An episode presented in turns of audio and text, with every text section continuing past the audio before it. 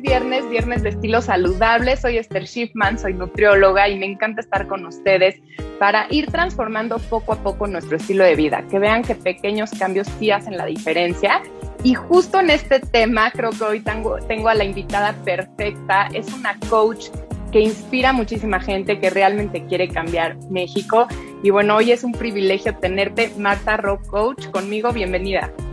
Hola, ¿cómo estás? Este, yo muy feliz de estar aquí. No, yo muy feliz de conocerte porque les tenemos que decir que nos conocemos desde hace muy poco eh, y realmente has sido una persona increíble en tu forma de pensar, en todo lo que dices, en cómo inspiras. Veo a tus seguidores, la verdad es que te felicito por el gran trabajo que haces. Y pues hoy vamos a platicar de un tema muy, muy bonito que, que eres experta, así que quién mejor que tú para que nos platique de esto. Pero primero les voy a platicar un poquito de Marta y ahorita que Marta nos platique cómo inició en este tema. Es una comunicadora mexicana que cuenta con más de 13 años de formación en el mundo del coaching de la mentalidad. Su expertise es guiar a las personas a encontrar su propósito a partir de despertar la mente, el poder de la creación en el ámbito personal y empresarial. Ha trabajado con muchísimas empresas, experta en entrenamientos grupales, fusiona diversas técnicas en su práctica laboral para llevar a sus equipos a la construcción de un objetivo con propósito, que vamos a hablar de propósito también hoy, entre ellas coaching ontológico, coaching transformacional de potencial humano y mindset coaching, que justo es el tema de hoy, el mindset, ¿no? Esta herramienta para el éxito. Yo así creo que es, bueno, es, es realmente encontrar esa clave para tener éxito en la vida y bueno, comprometida con cambiar la imagen e idea de lo que entrenar tu mente significa. Así es que bienvenidísima Marta Ro, es un privilegio tenerte aquí en Radio 13 Digital en estilo saludable y pues platícanos cómo empezaste en este tema. Híjole, es una historia, eh, la voy a tratar de resumir, es larga y muy bonita, la verdad es que yo iba cero, cero para este lugar, eh, pero el universo de verdad me fue llevando poquito a poquito. Yo tuve la gran fortuna de haber tomado un entrenamiento hace, ya van a ser 15 años, un poquito más de 14 años, eh, que de verdad fue un antes y un después en mi vida. Eh, es importante decir que yo previo a eso había tomado terapia, fui una adolescente bastante pues adolescente. Me encantó. tuve temas en mi adolescencia donde mis papás estaban buscando qué hacer conmigo, ¿no?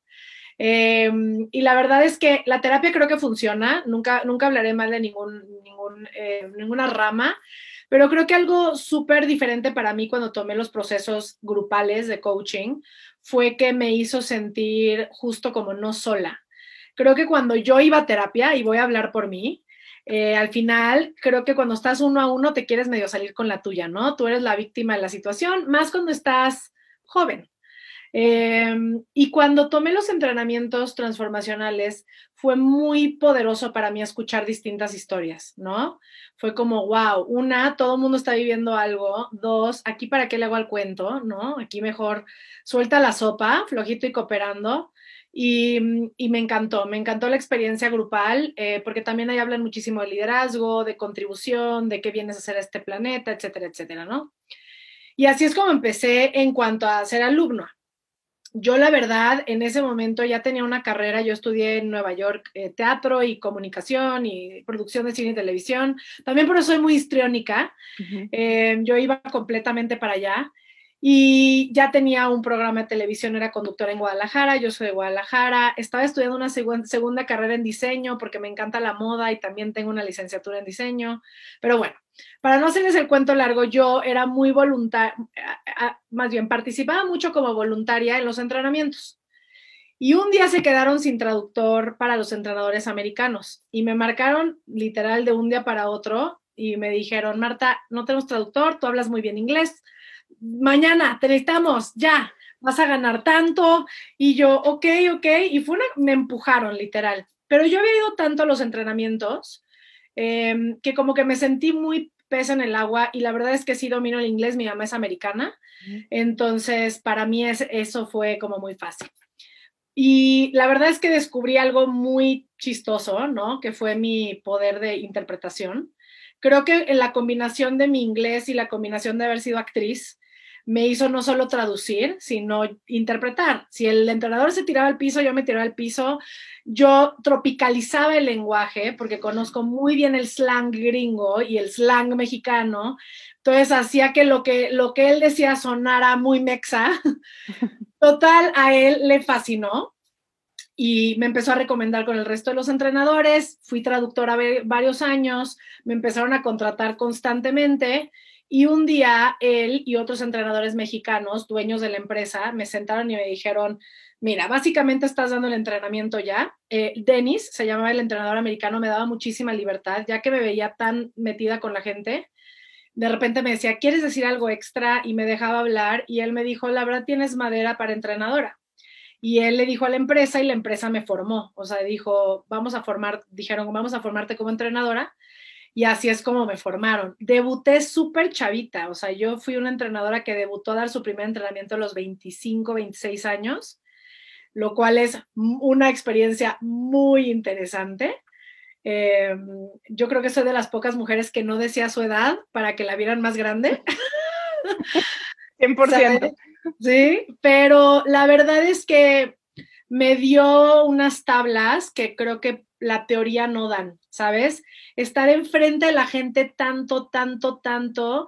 Yo me daba cuenta estando atrás del entrenador, porque pues cuando, cuando interpretas estás atrás. Entonces, ver la reacción, las muecas, lo que la persona estaba viviendo cuando el entrenador le hablaba, empiezas a reconocer la experiencia humana, ¿no? Y creo que eso es lo que me ha dado mi, no soy la única que se formó así, la verdad, el resto de los entrenadores que se formaron conmigo fue muy el mismo camino. Los entrenadores americanos nos veían madera y empezaban a formarnos.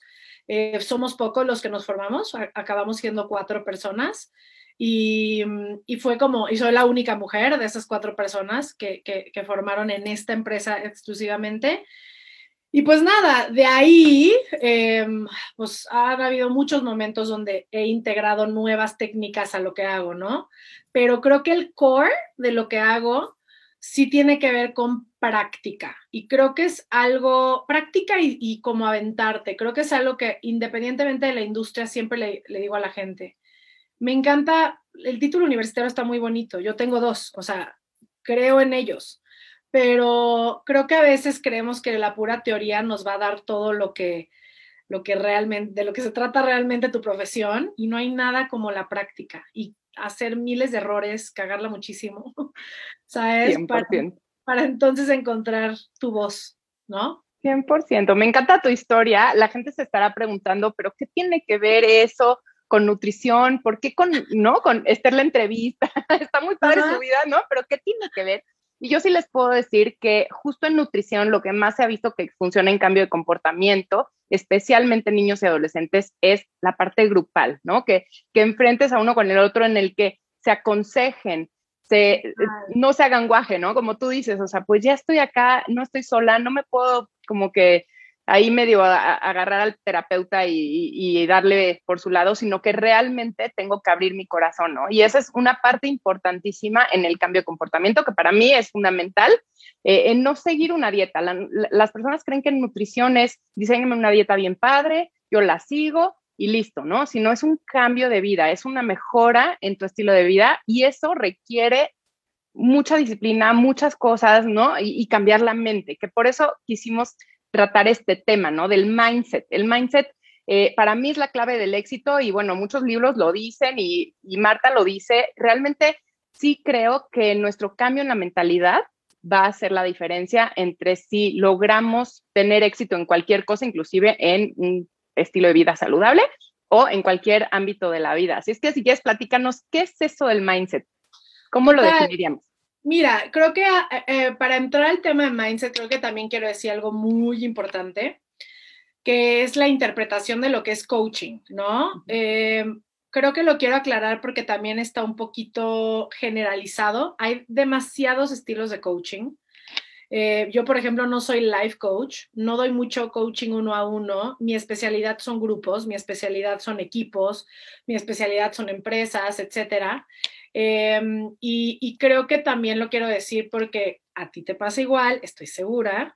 Van a una mala experiencia con un nutriólogo y ya creen que todos los nutriólogos son así. Mismo caso en mi industria, ¿no? Tienen una mala experiencia con algún coach y se, se generaliza. Y creo que algo que me gustaría dejar aquí es siempre pregunten las especialidades. No, no crean que coaching es coaching. ¿No? Tú te especializas en, ciertas maneras, eh, bueno, más bien tipos de, nutrición, ¿no? Y de técnicas. Entonces, creo que eso es muy, muy importante. Ahora, mindset coaching, que es una de las maneras en las que defino lo que hago eh, y el mindset en general, creo que hay dos maneras de verlo, ¿no? Em, o creo que más bien son dos épocas de verlo. creo que hubo una época, justo cuando empezó todo como el desarrollo personal New Age y los noventas y los ochentas y cuando empieza este boom de coaching, em, creo que sí era muy enfocado al lograr, ¿no? Muy enfocado a tener, lograr el éxito, e, e, etcétera, etcétera, como el éxito socialmente condicionado, que creo que tiene mucho que ver con dinero, tiene mucho que ver con verte increíble, tiene mucho que ver con tener el rango más alto o ser el CEO de algo. Eh, y creo que eso sigue en nuestra sociedad, no lo podemos negar, pero creo que en los últimos 10 años sí ha habido un giro muy importante a lo que es mindset, que para mí hoy mindset me gusta definirlo más como, está increíble que logres cosas, yo te puedo apoyar a lograr cosas, pero hay dos maneras de verlo. Una, eres como un automóvil con velocidades, ¿no? No es nada más empujar y empujar y lograr y lograr y... ¡ah! Para mí mindset es ver el momento presente, ver lo que estoy haciendo en el momento presente, lo que estoy queriendo lograr en el momento presente y conectarlo a la velocidad que pide eso. ¿No? Porque tu casa y tus hijos piden una cosa, tu trabajo y tu negocio piden otra velocidad, ¿sabes? En tu mismo negocio necesitas distintas velocidades, unas cuando estás en cierre, otros cuando estás enfrente de tu equipo, otros cuando estás en una crisis. Y para mí mindset o un mindset efectivo es aprender a accesar la velocidad que pide ese momento, ¿no? Y, para, y, otra cosa que es muy importante eh, para mí ahorita en cuanto a lograr y éxito, es que el éxito te lo preguntes más a ti, ¿no? No tanto el vendido, porque sí quiero que seas exitoso, pero para mí la definición que más me gusta de éxito es hacer lo que quiero, cuando quiero, con quien quiero, en el momento que quiero, ¿sabes? Y eso puede significar vivir en el, la choza y cazar tu comida, ¿sabes? O puede significar vivir en un yate, o puede significar ser payaso de rodeo o abogado, o sea, da igual. Pero creo que, no sé, de repente nos perdimos un poquito en este lograr, ganar, tener, ¿no? Y nos dejamos de preguntar qué quiero yo. Y creo que el éxito debe ser en base a lo que tú buscas y no tanto a lo que te vendieron que te iba a dar la felicidad. Em, porque bueno, ahí entraría el tema de por qué hoy me clavé tanto en propósito.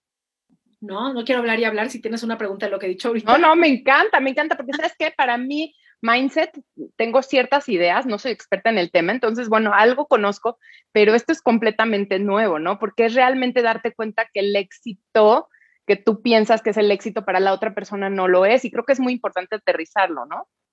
Muy, muy importante. Y creo que también, si pensamos un poquito en la palabra como éxito o lograr o tener o ganar, ¿no? Hasta el ganar tus sueños o tener tus objetivos y demás, em, creo que te meten una energía como muy voraz.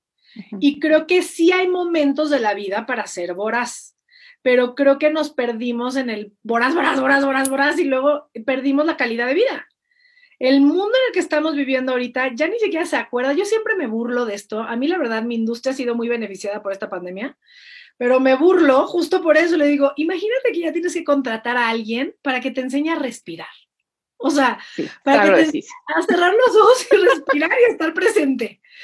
O sea, ese es el mundo que hemos creado, ¿sabes? Sí, yo fíjate que doy justo un taller de mindfulness y cuando les digo que cierren los ojos y respiren, les cambia el mood y les ves las caras, les ves toda la, la, la postura y cambia y es nada más una respiración. Entonces, qué importante es empezar a, pausar un poco la vida en este sentido de que ah, es tan rápida y tan acelerada que tal vez tú tienes un objetivo, una meta, un éxito demasiado inalcanzable o demasiado eh, frustrante, ¿no? Eh, eh, y entonces eso te hace no disfrutar la vida, ¿no? Como que es inalcanzable, es lo que te hace estar frustrado con la vida, estar enojado, estar de malas todo el día y ni te estás disfrutando esos momentos, ese proceso, ¿no?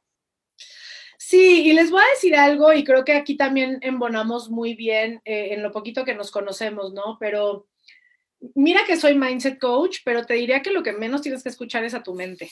O sea, tu cuerpo tiene mucha más información que tu mente. Yo hay varios entrenamientos que doy donde hay muchísimo más trabajo corporal que mental.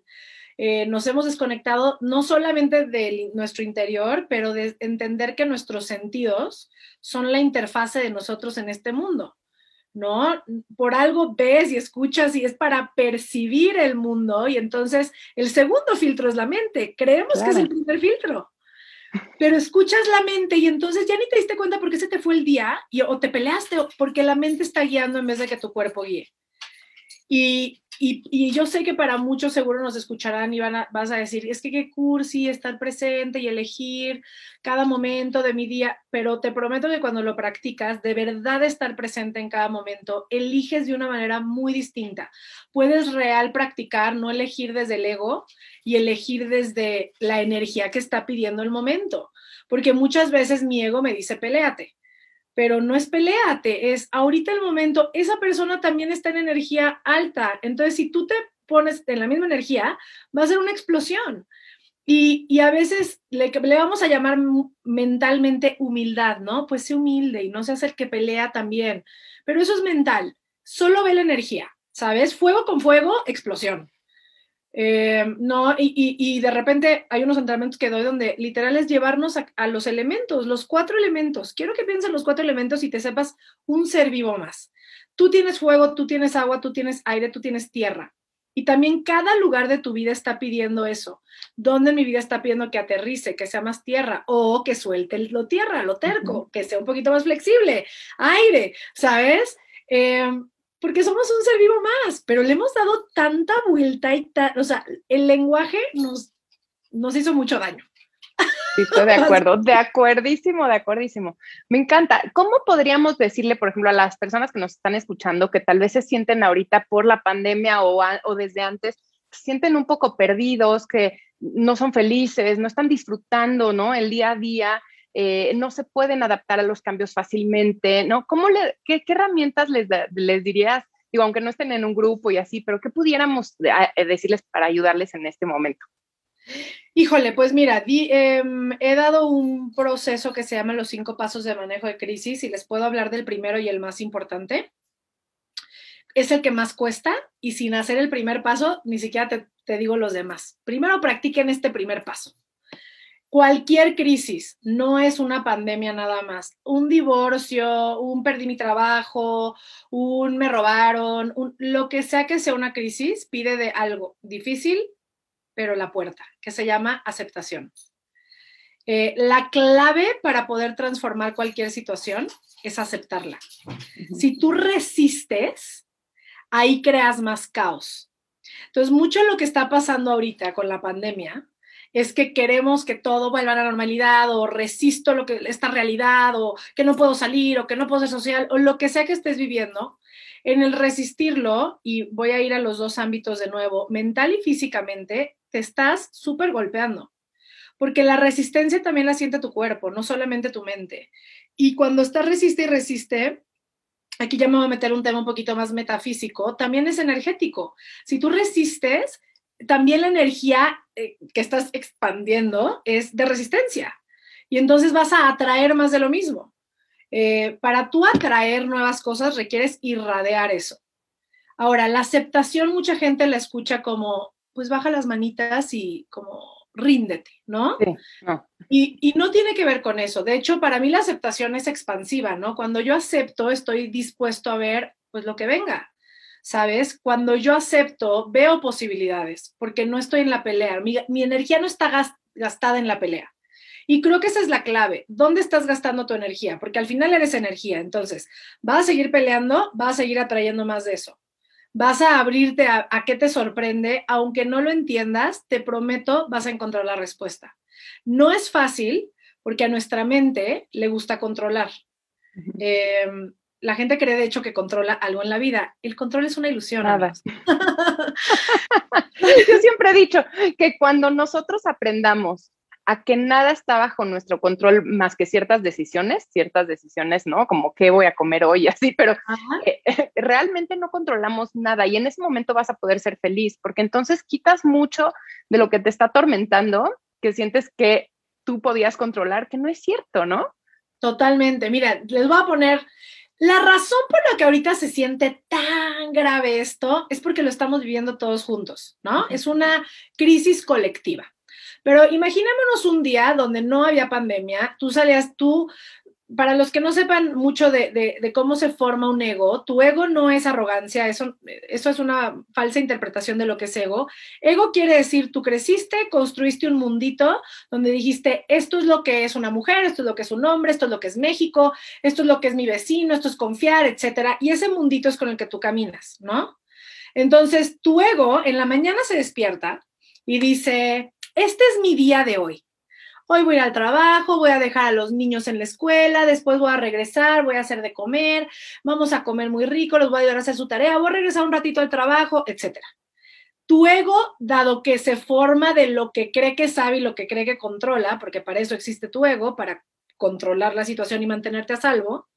De hecho, esa es la única función de tu ego, mantenerte a salvo, no es ganar, no es triunfar, esa es tu chamba. La única razón por la que tenemos un ego es que se llenó de información para que tú te mantengas a salvo. Ah, esta es desconfianza, corre. Ah, esto es la la la, corre, ¿no? Entonces tú te despiertas y armas tu película en tu mente de lo que va a ocurrir, pero tú no sabes si sales de tu casa y te estampaste, ¿no? Y acabaste en el hospital y tu vida cambió así. Y podrías estar viviendo exactamente la misma situación que estás viviendo en la pandemia. Ahí tú a lo mejor lo estarías viviendo solo, pero tendrías que rearmar absolutamente todo. Y ahorita el tema es que tenemos permiso. Tenemos permiso de quejarnos porque todos lo estamos viviendo. Tenemos permiso de decir que la crisis, que la economía, que se va a poner cañón, que la enfermedad, que la muerte. Y ojo, yo no estoy diciendo que no estamos viviendo un momento extremadamente difícil y diferente a lo que hemos vivido, pero justo tener mindset es conectarme al momento presente y accesar las mejores partes de mí y manejar lo que tengo enfrente. ¿Sabes? Si yo me tiro y pobrecito de mí, pobrecito de mí, pobrecito de mí, ahí no va a haber movimiento y muy seguramente la vas a no solamente pasar mal, va a haber temas de salud, la vas a pasar peor, porque lo que resistes no solamente persiste, vas a crear caos. Entonces, y esto aplica también para cosas más sencillas, ¿no? Ahorita estamos pensando en algo muy caótico, un choque o la pandemia o así, pero inclusive en que tú planeaste tu día, es que me estoy pensando en la gente, ¿no? Que no logra seguir un plan, que tal vez trata de, ahora sí voy a cumplir mis objetivos de peso, de salud, de lo que sea, y no lo logro, y no lo logro, y no lo logro. Y entonces tú tienes un plan y sales y no sale. Y entonces, ¿cómo cambiar tu mindset o cómo, cómo utilizar estas herramientas es que una para, vez para lograrlo. Creo que apoyaría a alguien en el día a día aceptarlo y encontrar las lecciones. Eh, todo tiene lecciones, ¿sabes? Creo que dado esta estructura tan rígida de éxito, hemos la gente tira la toalla porque como no llegó luego luego, no, es como de ay, no, ya para qué, como si tuvieran como si estuvieran rotos o como si como si fuera fácil, ¿sabes? Y creo que otra, otro mito de ir con un coach eh, no somos motivadores, no es club de optimismo. Trabajar en ti es muy, muy difícil, o sea, es, un reto importante, porque tu ego es un hijo de la fregada, tu ego no está aquí para que ganes, de hecho tu ego prefiere sufrir sintiendo que conoce lo que conoce que algo nuevo y la incomodidad de algo nuevo. ¿Sabes? Ahora, daría el mismo paso. Si yo dije que voy a bajar de peso, si yo dije que voy a ahorrar, si yo dije cualquier meta que no estoy, en el momento en el que me cache, primero lo acepto, porque si me flagelo y me digo menso, tonto, estúpido, lo que sea, em, ahí no me está apoyando a crear esa ranurita, pero es una ranurita. Nuestra mente, las redes neuronales de nuestra mente son, yo pienso, como surcos. Si tú tienes el surco de, no sé, de romper tu palabra o, el surco de no ahorrar es un surco. ¿Por qué con una vez de que ahorraste un poquito se va a borrar el surco? Tienes que, imagínate, resanar el surco al revés. Entonces, eso toma años, toma mucha práctica, toma mucha paciencia, toma mucha compasión a ti mismo, toma y aquí sí voy a entrar a, lo que te decía de, grupo, hay algo que los gringos qué bien hacen. Yo he tenido la fortuna de entrenar en Estados Unidos porque mi mentora me llevó para allá a entrenar varias veces. Y qué bien hacen los americanos con el accountability. O sea, los gringos saben que si pudieran solos, lo harían solos. Y ellos saben darle resultados a alguien más, saben que alguien les va a pedir resultados.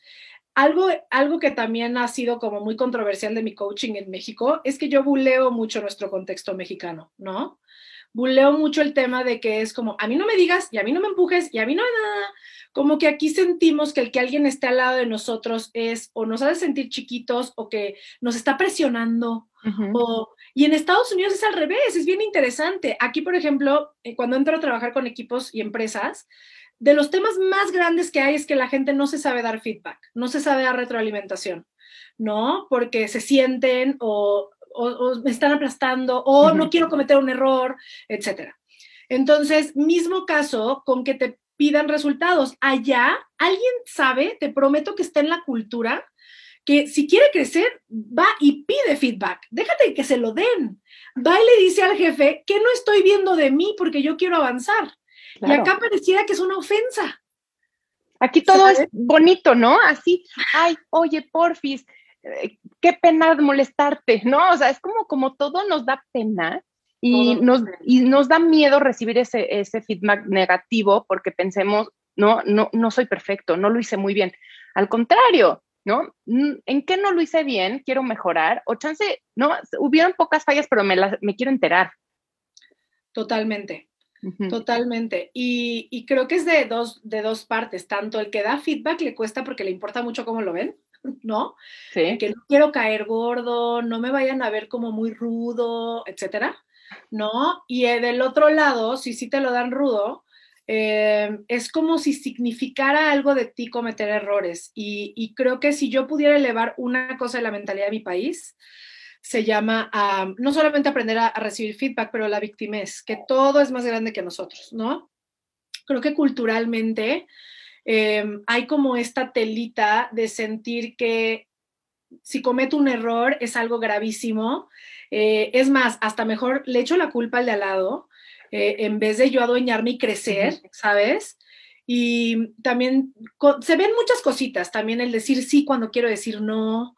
Em, digo, seguramente sabes a lo que me refiero, ¿no? Y, sí, y se, y se traduce en la parte de la alimentación todo el tiempo, ¿no? Yo siempre pongo el ejemplo, y ya me han escuchado los de radio decir varias veces, que uno de los problemas principales de la gente de oficina es que le ofrezcan las galletitas y el pastel y no saben decir que no, y se quedan así de, y reciben diario el pastel y se angustian y les da culpa, pero es como un círculo vicioso, y en el momento que le digo, mm, ok, no digas que no, ¿no? Eh, empecemos por ahí, recibe y saborea. Si te gusta, te lo comes, si no, no. Pero, y ya el segundo paso sería decir, ay, no, muchas gracias, no tengo hambre, ¿no? Pero ¿cómo nos cuesta trabajo esa parte de ser, de ser realista con lo que nosotros queremos y, decir, hoy no puedo? Eh, de un europeo lo aceptas perfecto. Yo tengo amigos europeos, ya sabes, si tú dices algo y te dicen, no, para nada, ¿no? Y se van. Y tú así de, ¿qué, qué rudo es, ¿no? Pues, pero, pero no lo hizo para lastimarte, nada más te está diciendo que no, no quiere hacer eso ahorita o no le interesa eso. Y, qué importante sería para nosotros como mexicanos empezar a ser un poquito más realistas con lo que realmente sí y no. Total, 100%. Y creo que mm, sí me voy a, creo que es una buena oportunidad para adentrarme un poquito a por qué me clavé en propósito. Em, cuando ya tenía varios años de entrenadora, unos dos, tres años, veía que así como yo fui voluntaria en algún momento, regresaba gente ya graduada a ser voluntaria, ¿no? Ayudar con las luces, la música, eh, todo eso. Em, y que era mucho parte de ese contexto, ¿no? Que regresaras a contribuir a los entrenamientos y demás. y, y, regresaban y era como, Marta, es que pues ya, o sea, ya logré la casa, el coche, el hijo, el perro, el, pero ¿por qué se sigue sintiendo así? O sea, no me siento completo, no me siento lleno. ya llené todos los checks que me dijeron, ya hasta me divorcié porque no, o sea, ya, ¿sabes? Me casé por casarme, me, whatever. Eh, y era tan constante que yo decía, esto no, no sé si me gusta entrenar a la gente a llegar a objetivos y no saben ni para qué. ¿no? Entonces empecé a, meterme a explorar de distintas maneras, espiritualmente, estudié mucho de budismo, hinduismo, em, el universo en general, em, la metafísica, etcétera, como, como porque es más allá, ¿no? Pero también técnicas como la de Simon Sinek, que no sé si conozcas a Simon Sinek, pero bueno, Simon Sinek es alguien que de verdad le dio un giro muy importante a lo que entreno hoy. Él, es, él fue mercadólogo, Em, pero creó una técnica, tiene un libro bastante famoso, te lo recomiendo, se llama Start with Why, y él habla de que la gente compra lo que haces, no, no, perdón, la gente no compra lo que haces, compra el para qué lo haces. Eh, pero eso lo lleva a todos los ámbitos, ¿no? Y yo hice un taller que se llama el taller Why, que tiene esta mezcla, pero de Simon Sinek, pero de budismo, pero de hinduismo, pero Japón, pero, y es un taller que tengo dando ya cuatro años, eh, que hice una gira por la República y demás, y ha sido un taller muy, muy padre, donde se trata de encontrar la razón para la que estoy aquí, más allá de mis logros y mis éxitos. O sea, ser coach no es más que lo que hago, ¿sabes? Hemos confundido también en este mundo de éxito, tradujimos que propósito tiene que ver con pasiones y no tiene que ver con pasiones. Ser un ser humano apasionado es una cosa, tener un propósito de vida es completamente distinto, porque de hecho tu propósito de vida viene de tu historia, no de hacia dónde vas. Es agarrar todo lo que has vivido y gracias a todo lo que has vivido, lo que has aprendido, y encontrar una manera de contribuir al mundo con esa historia única que tienes, con todos esos personajes únicos que han estado en tu vida, y decir, wow, si yo no hubiera vivido todo esto, yo no tendría estos regalos para el mundo. Y son más tus regalos que los puedes dar como nutrióloga, como mamá, da igual en dónde. No es, nos, nos han vendido la piña, las mujeres, por ejemplo, que nuestro propósito es ser mamás, ¿no? Y ser mamá es un resultado más en tu vida. El estilo de mamá que eres, los regalos que tienes de mamá, ese es tu propósito, ¿sabes? me gustaría escuchar más a mujeres que dicen, mi propósito es dejar este tipo de humano en el mundo, no ser mamá. ¿Sabes? 100%. Y sabes que yo creo que cuando entiendes tu propósito, que ha de ser, la verdad, muy difícil, ¿no? Porque tenemos esta idea de propósito diferente, pero ahorita que te escucho, claro, reflexionar nosotros qué queremos dejarle al mundo, o sea, como si nosotros nos pusieron con un cierto objetivo, ¿no? Entonces, encontrar ahí por qué, por qué yo estoy acá en este lugar y por qué, ¿no? ¿Por qué viví lo que viví. Y te voy a decir algo bien padre, cuando entiendes tu propósito más allá de lo que haces, te prometo, mañana te quedas sin trabajo y sigues sabiendo cuál es tu propósito. Mañana eres nutrióloga, sigues sabiendo. Luego quieres ser maestra, sigues sabiendo. Es una manera de entenderte de como tan profunda y poderosa que dices, o sea, es, solo es parte de la vida. Ahorita no tengo trabajo, pero no dejo de ser quien soy. Pero hoy construimos, again, perdón, parezco disco rayado, pero el mundo, la razón por la que muchos están colapsando en la pandemia es eso. Pero si yo era mi trabajo, ¿sabes? Y si me quedo sin trabajo y si me quedo sin dinero, entonces, ¿quién soy o qué soy? Por eso tanta depresión, ¿no? Tanta depresión, tanta tristeza, tanto como pocas ganas de, no sé, de, de, moverse, ¿no? Yo veo a la gente eh, muy apachurrada, ¿no? Y, y yo creo que sabiendo tu propósito, te puedes mover, porque aunque ahorita perdieras estas cosas que para ti eran muy, muy importantes, te das cuenta que eso no es el éxito, ¿no? Y el éxito era otra cosa por completo. Qué importante, porque tenemos esta idea del éxito, como tú decías, de dinero, de trabajo, de cumplir con, con lo que nos dijeron, que te tienes que casar, tener hijos, ¿no? Tener tu casa perfecta. Y fuiste a la universidad, guau. fuiste, tienes aparte maestría, no, guau. Checks muchos checks. Y te puedo decir que a lo largo de mi carrera eh, hay gente que no terminó ni la primaria que es extremadamente exitosa en el juego humano, tiene dinero, tiene familia, tiene todo. Y hay gente que fue a Harvard, amigos míos, que no tienen trabajo. Entonces, ¿sabes? Ya también eh, entender que hubo un momento, el momento de tus papás y mis papás, donde sí estos indicadores sociales sí te hacían eh, quizá ganar un poquito más de peldaños en, en, la vida, ¿no? Antes había mucho menos gente en el mundo, tener un título universitario sí te hacía alguien en el mundo. Hoy tenlo porque aprendiste y porque es importante, pero honestamente ya somos tantos que no es como que el puro título universitario te va a dar algo, o sea, más vale que encuentres un motor, un fuego mucho más grande, ¿no? Porque ya la competencia es enorme. ¿Sabes? ¿Cómo darte cuenta si no tienes ni por dónde? O sea, ¿por dónde empezar a buscar un propósito? O sea, pienso de mi historia, en mi familia, en mi, no sé, ¿cómo, cómo empiezo? A mover. la verdad es que encontrar un propósito, no, no, no hay como un ejercicio así de, haces esto y vas a encontrar un propósito, es un proceso bastante lindo y padre, pero creo que sí pueden empezar por esto. Creo que para mí la gente que vive con propósito no es solo la que sabe su propósito de vida, es la que le encuentra propósito a todo. Entonces, lo más fácil que puedes hacer es, en vez de preguntarte por qué, pregúntate para qué, de todo, de todo. Te voy a dar ejemplos trágicos y te voy a dar ejemplos bonitos. Ejemplo trágico. Si yo me pregunto por qué me dio cáncer, te va a llevar a una respuesta lineal y víctima. Lineal porque, pues porque mi genética, pues porque fumaba mucho, pues porque algo que no te va a dar una responsabilidad de tal manera que te muevas. Si yo me pregunto para qué me dio cáncer, me obliga a ver la lección detrás de mi cáncer. Para darme cuenta que no he estado con mi familia, para darme cuenta que no me he estado cuidando, que requiero enfocarme en mi salud, te da un propósito muchísimo más grande que lo mecánico o técnico de por qué te pasó algo. ¿Sabes? Está buenísimo el tip. Entonces, todo, todo, todo, todo, si quieres empezar a vivir desde un propósito, todo para qué, todo para qué, para qué me invita a, a ver más allá, ¿sabes? Hasta de lo que no quieras creer que te pasó para algo, como un choque, de verdad, y no te estoy deseando que te choques, pero a veces pensamos, no choqué, me chocaron, nos encanta echar la bolita siempre, ¿sabes? Y digo, a ver, jueguen con esto, plasticidad mental. Yo no estoy afirmando que esto es la realidad, pero si jugáramos a, y si de verdad soy energía, y si de verdad estoy conectado a todo, y llegan estos momentos como el choque, como se me ponchó la llanta, como lo que sea, a decirme algo, ¿no? A decirme algo y digo, puedo hacer berrinche ahorita y decir, ¿por qué a mí? Si tengo esta entrevista de trabajo súper importante, ¿por qué se me ponchó la llanta? ¿O por qué el bache? ¿O por qué whatever? O decir, ok, ¿cuál será el propósito de esto? Porque le puedo encontrar una lección a esto. A lo mejor no era una junta, no era una cita para mí.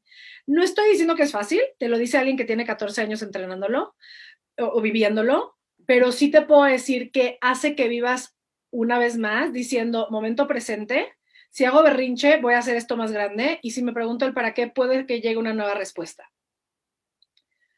¿No? Y todo tiene una razón de ser, te prometo, todo. Ya que te metes más y te clavas más, no me quiero clavar mucho porque van a decir, ¿está loca?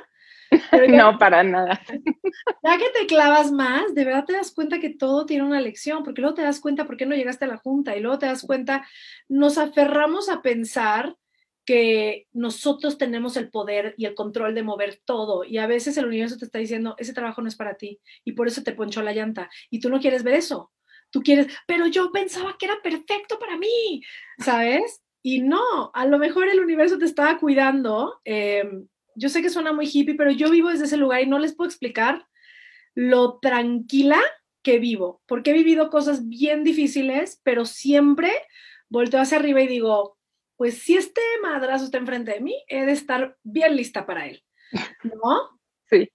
O sea, y yo creo que eso te hace exitoso por dentro, porque entonces vas librando los obstáculos que la vida te da, que realmente, como tú dices, no están en nuestro control, van a venir, no sabes ni por dónde, pero entonces si le encuentro el para qué, ¿no? ¿Para qué fue esto?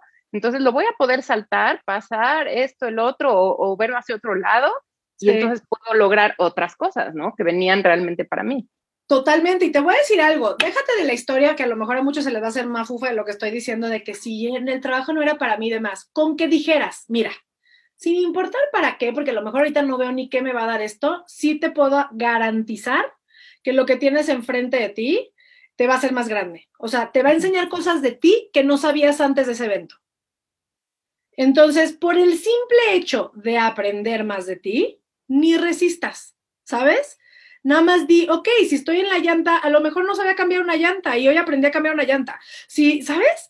O sea, puede ser un sinfín de cosas donde eso es mindset. Mindset es decir, tengo lo que tengo. ¿Y qué y ahora qué? Lo muevo, lo hago algo, le marco a alguien, a lo mejor sano esa relación, no sé, salí, me peleé con mi esposo en la mañana, se me poncha la llanta y pues en ese momento hablo y, sano las cosas y, y, avanzo. Y para eso pasó la ponchada de llanta. Yo qué sé, ¿sabes? Pero, pero vivo desde que la vida está a mi favor, no en contra de mí. Me encanta. Yo espero que, que, como que sí nos, nos haga el 20. Ahorita yo estaba pensando en una serie que estoy viendo que se llama Vikingos, que se las recomiendo mucho. Es muy sangrienta y muy loca, pero bueno, a mí me tiene súper apantallada porque es de la época de los 800 después de Cristo. Cómo vivían los nórdicos, ¿no? Toda la parte de Escandinavia y cómo empiezan a atacar Inglaterra y Francia y cómo ven esta parte de cristianos contra eh, un mundo lleno de dioses, ¿no? Pero a, a, lo que voy es que los nórdicos creían en el destino y mucho era eso, ¿para qué? ¿No? ¿Para qué está pasando esto? ¿Será que los dioses quieren esto? ¿No? Y entonces ellos realmente eran felices en el momento y no hacían las cosas por el éxito que ves en la parte europea. Que, que, era entre más dinero y entre más así mejor y, y, y conquistar por conquistar, ¿no? Aquí era como una parte más, eh, pues así, como conectada. tú dices, más, conectada, ajá, y se veía como salvajismo, se veía como algo, como, como algo más bajo, ya sabes, como que se veían como que no, no había evolucionado lo suficiente. Pero bueno, muy interesante. Ahorita que, lo, que te estaba escuchando decía, sí, cierto, así, así pensaban, ¿no? Ellos, tal vez así éramos como ser humanos antes y hemos evolucionado a esto que tú dices, que pensar que el éxito es la fama, el éxito, el, el, dinero, el poder, el este, y pues tenemos que cambiar nuestra manera de pensar para realmente ser felices, disfrutar el momento, ¿no? El momento presente, eh, ve, tomar las cosas como llegan, pero darles el giro, ¿no? A, a una parte mejor. Totalmente, y, y, creo que, creo que lo, lo que sería muy bonito reconectar también es el sentido de comunidad, ¿no? Porque si bien claro que hay comunidades, podríamos hablar de muchos tipos de comunidades, eh, creo que con todo y que haya esas comunidades, es el, sentido de comunidad ahorita se sigue sintiendo muy yoyista, ¿no? Eh, y cuando yo digo comunidad, no me refiero a solo si la comunidad gay o la comunidad judía o la comunidad, la comunidad que sea, creo que se sigue sintiendo como separación. Y en algún momento no estábamos separados. ¿Sabes? Y yo, y yo honro las comunidades y me encanta el sentido de comunidad, pero también se me hace bien interesante eso, es como, qué chistoso, porque si eres parte de una comunidad también te estás separando de otra cosa. Entonces, ¿qué es? ¿O cuándo vamos a entender que somos uno? ¿Sabes? Uh -huh. Uno, no iguales, uno. Eh, y, y para mí el trabajo personal es porque sé que soy un impacto porque sé que soy un impacto en el mundo. No es para yo sentirme bien y para yo dejar de llorar, es porque sé que yo hago a otras personas llorar si no trabajo en mí. Yo, la gente vive conmigo. Y este mundo que hemos creado, justo si volvemos un poquito a lograr y tener, nos ha vuelto tan fríos del de al lado, uh -huh. eh, que creo que por eso también ahorita esta pandemia para mí fue un regalo, eh, más allá de si volvimos a ver a nuestras familias o, wow, estar con la familia o, que la distancia, de todas maneras estamos platicando más, todas estas lecciones como muy New Age que le sacamos a la pandemia, creo que algo que me encantaría invitar a tu público es a que te preguntes, ¿hace cuánto eh, no platicas con tu vecino o si lo conoces? Porque yo creo que si te conocieras a todo tu edificio o a toda tu colonia y viviéramos en comunidad sin importar nuestra cultura, sin importar nuestra raza, literal por el espacio que tomamos en el planeta, ahorita en la pandemia, si real nos sintiéramos unidos, pues uno será el maestro de la colonia, otro será el doctor de la colonia, otro será el abogado de la colonia, otro sacará los huevos cuando el otro no tenga que comer, ¿sabes? Porque eso es vivir en comunidad, saber que eres energía y puedes aportar algo constantemente. Eh, y pues nada, ese es mi, ese es mi choro de hoy. Padrísima re reflexión. Yo creo que nos quedamos con eso porque realmente si tú ves la semblanza de, de Marta es eh, un sueño, ¿no? Cambiar la, la, mentalidad o más bien elevar, ¿no? Como tú le llamas, elevar la mentalidad de México. Y yo creo que no nos da tiempo en un programa porque como tú dices, son muchas sesiones, es un trabajo, es un trabajo que lleva tiempo. Eh, entonces, sonará como muy idealista, muy, eh, ¿no? Como muy espiritual, muy energético, pero creo que todos tenemos que hacer esta reflexión interna. Creo que todos tenemos que aprovechar estos momentos en casa tal vez para hacer esta transformación. Y bueno, encontrar nuestro propósito, creo que nos quedamos con eso, ¿no? Ahorita si quieres tú cierras con algo así padre, eh, con todo esto que sabes, pero encontrar nuestro propósito, hacer un cambio de mindset, y, enfrentar lo que viene de una mejor manera a lo que lo hemos enfrentado tal vez ahora, ¿no? Sí, eh, pues los dejaría con los pasitos que, les presenté por acá, porque pues empiecen siempre con, con lo que sea que les resuena, ¿no? Pero empiézate a preguntar para qué, de verdad, te puede súper cambiar la perspectiva de tu vida. Em, entender que no hay casualidades, todo está pasando por una razón y para una razón y para tu bien más grande. Em, y este yo sé que suena ridículo, pero queremos cambio de los gobernantes y queremos cambio de todo cuando literal no le tocamos la puerta al vecino. Si no conoces a tu vecino, te invito a ir a conocer a tu vecino. Eh, nos hemos convertido en una sociedad también muy desconfiada por lo mismo, porque creemos que estamos solos. Y te juro que cuando te acercas al ser humano, y he tenido la oportunidad de entrenar a todo tipo de ser humano, Em, desde CEOs hasta sicarios. Entonces, real, eh, cuando te acercas al ser humano te vas a dar cuenta que la gente es gente y la gente quiere lo mismo, la gente quiere ser vista, quiere ser escuchada eh, y cuando tú te acercas a la gente, no tienes por qué tenerle miedo.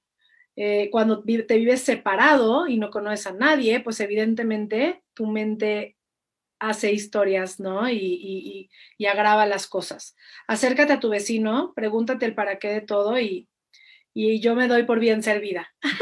Y acepta, ¿no? La parte de aceptación que es el primer paso en tus cinco pasos, ¿no? Totalmente. Y aceptación de lo que sea que tienes enfrente, flojito y cooperando, porque mientras, mientras más rápido aceptes, mucho más rápido vas a ver las lecciones.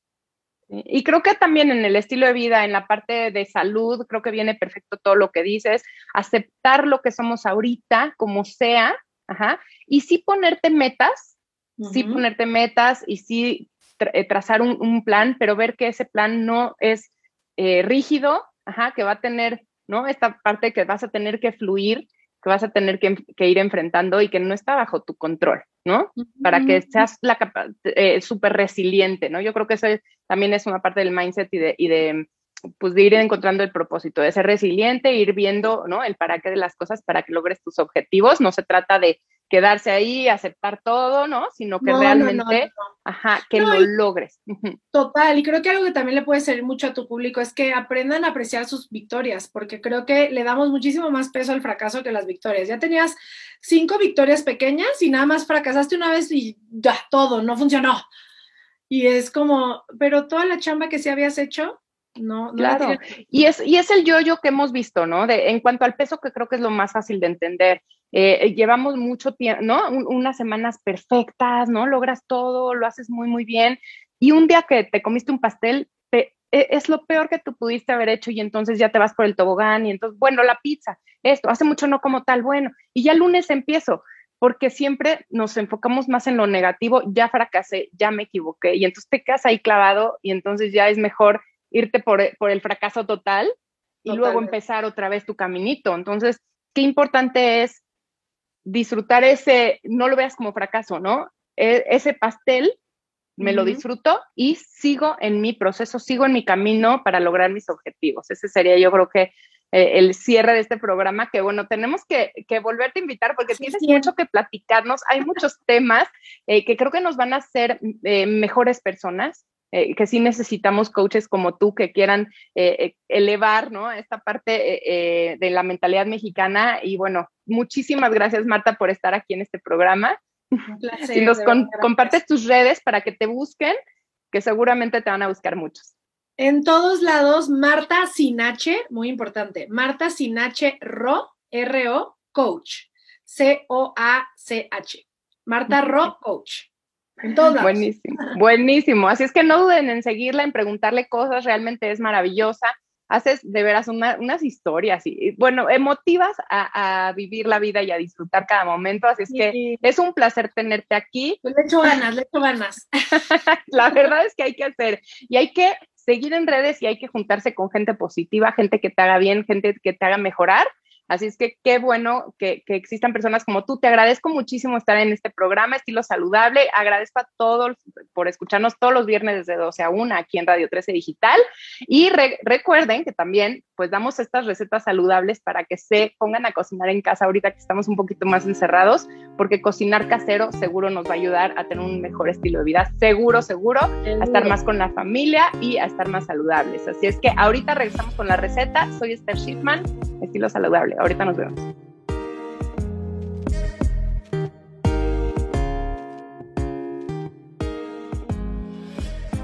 Y ya estamos de regreso con la receta de esta semana, una receta muy saludable, un desayuno para toda la familia y les va a encantar, así es que tomen nota. Va a ser con una de mis frutas favoritas, ya saben que es la pera. La pera tiene más contenido de vitamina C que otras y lo mantiene más fácilmente porque se consume con cáscara. Esta cáscara va a proteger a este rey de los antioxidantes, que recuerden que no solo tienen que comer en esas pastillitas, esas bombas de vitamina C, en la pera van a recibir esa vitamina que les va a ayudar a proteger las células del envejecimiento prematuro, del daño de radicales libres que tanto queremos cuidar. Así es que lo van a obtener de esta receta maravillosa que vamos a usar pera anju tanto verde como roja. Así es que vamos a tener una bomba de antioxidantes potentes, además de la vitamina C, ¿no? Recuerden que todo lo que tiene color verde, color rojo, está dado por otros antioxidantes como los flavantresoles, flavonoides, las antocianinas, que van a venir también cuando consumimos estas peras de colores. Así es que varíen, ¿no? vayan al súper, al mercado, vean todas las variedades que existen de pera y elijan la que más les gusta. Todos tienen los mismos beneficios, pero obviamente van a recibir una mayor variedad de antioxidantes potentes que van a ser la clave de que estemos saludables. Todas las enfermedades crónicas de hoy en día, diabetes, presión alta, enfermedad cardíaca, cáncer inclusive, vienen de este deterioro de las células de este ataque de radicales libres y pues estos antioxidantes potentes nos ayudan a limitar este ataque o a disminuir la potencia eh, en que avanza. Así es que es muy importante incluir en desayuno, comida, cena algo muy rico en antioxidantes como la deliciosa pera. Y bueno, es un remedio natural desde hace mucho en la medicina tradicional china, se usaba para resfriados, para el estreñimiento, eh, en la actualidad se sigue usando para ello, pero siempre ha sido muy valorada y pues tenemos que valorarla nosotros también, eh, especialmente para este problema que dije, el estreñimiento. En México es uno de los padecimientos que se ha, no, sé, tal vez nos hemos acostumbrado a vivir con él y esto trae consecuencias como divertículos y cáncer de colon. Así es que hay que prevenir el estreñimiento. La pera tiene de ambos tipos de fibra, fibra soluble e insoluble, así es que nos va a ayudar a mejorar este tránsito intestinal, a bajar con eso las cifras de colesterol y de glucosa. Y seguramente van a decir, pero si la pera es dulce, ¿por qué me va a ayudar a controlar la glucosa? Pues estudios han demostrado que esos flavantresoles, ese antioxidante que les platicaba hace ratito, eh, ayuda a eh, mejorar la sensibilidad a la insulina. Así es que nuestra insulina deja de ser defectuosa y cumple mejor sus funciones cuando consumimos pera e inclusive las personas más consumen pera menos peso tienen. Así es que también ayuda a controlar el peso corporal. Estoy segura que una vez que la empiecen a consumir frecuentemente se van a dar cuenta de todos sus beneficios y la van a querer incluir todavía más. Además que es una de las consentidas de toda la familia porque se los damos a los bebés desde que nacen. Así es que a todos nos encanta el sabor, la jugosidad, toda esta maravilla que nos hace de explosión en la boca cuando consumimos la pera. Y pues hoy vamos a preparar estos omelets abiertos de pera. Es un desayuno para toda la familia, como les decía al inicio. También para la persona deportista es una combinación perfecta de carbohidratos y proteína que les va a ayudar a recuperar eh, ese, e, ese entrenamiento, esa fatiga que tienen después de entrenar. Van a recuperar todo lo que necesitan con este desayuno y obviamente a niños pues les va a dar ese, ese balance excelente entre fruta y proteína de calidad y solo hay que acompañarlo con una tortillita de maíz o un pan tostado de grano entero y estamos completos. Así es que vamos a necesitar, obviamente esto es para cuatro personas o un poquito más si es que comen un huevo, pero la idea es que se hagan un omelette con dos huevos enteros, cuatro cucharadas de mantequilla para los ocho huevos, un queso crema, eh, si pueden bajo en grasas, un tercio de taza de leche descremada, una pera anjú en láminas delgadas, una pera anjú verde, la otra va a ser una anjú roja, van a ver este cambio en las tonalidades, es maravilloso y le va a dar un atractivo especial a nuestra receta, una calabacita en láminas delgadas, cuatro cucharadas de aceite de oliva, recuerden que tiene que ser extra virgen, y sal y pimienta al gusto. Así es que ahí va la preparación de esta maravillosa receta. En un sartén grande con mantequilla a fuego alto vamos a saltear estas láminas de pera y la calabacita y vamos a reservar. Recuerden que la pera anju la elegimos para esta receta porque es la que tiene una textura más firme, entonces va a aguantar cuando lo haces a la parrilla como que se carameliza y sabe delicioso. Bueno, ya se me hizo agua la boca, pero pruébenla y le va a dar un sabor muy especial eh, van a ir acomodadas sobre este omelette, así es que les va a quedar increíble. Vamos aparte a mezclar el queso Filadelfia o el queso crema y la leche descremada, salpimentamos al gusto.